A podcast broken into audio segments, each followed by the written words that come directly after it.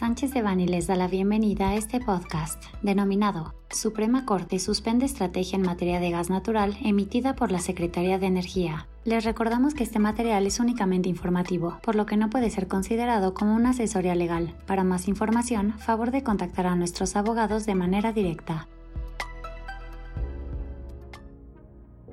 En alcance de nuestro boletín publicado en semanas pasadas, la Suprema Corte de Justicia de la Nación suspendió todos los efectos y consecuencias de la Estrategia de Garantía de Suministro para la Optimización de Capacidad en el Sistema de Transporte y Almacenamiento Nacional Integrado de Gas Natural, emitida por la Secretaría de Energía, CENER, a través del oficio número CENER 100 195 2022, así como del oficio número CENAGAS UGTP 00434 2022 por el que el Centro Nacional de Control del Gas Natural, el CENAGAS, solicitó a los usuarios del Sistema de Transporte y Almacenamiento Nacional Integrado de Gas Natural, SISTRANGAS, el cumplimiento de la estrategia esto deriva de la controversia constitucional número 158-2022, promovida por la Comisión Federal de Competencia Económica, la COFESE, dentro de la cual se reflejan los argumentos clave que también se incluyeron en la opinión número OPN 006-2022 por la COFESE, entre otros argumentos regulatorios y de competencia económica.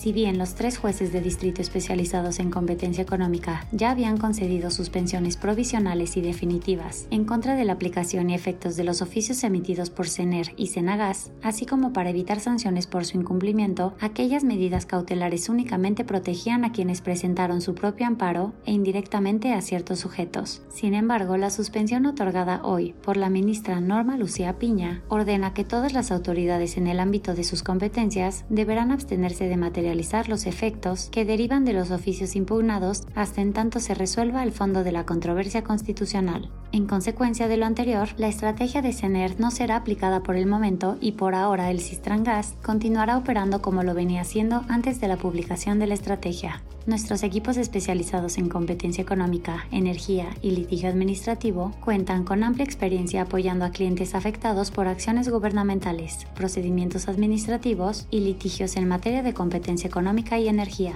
Nos ponemos a sus órdenes para asistirlos en relación con las estrategias y alternativas legales que mejor protejan sus intereses comerciales.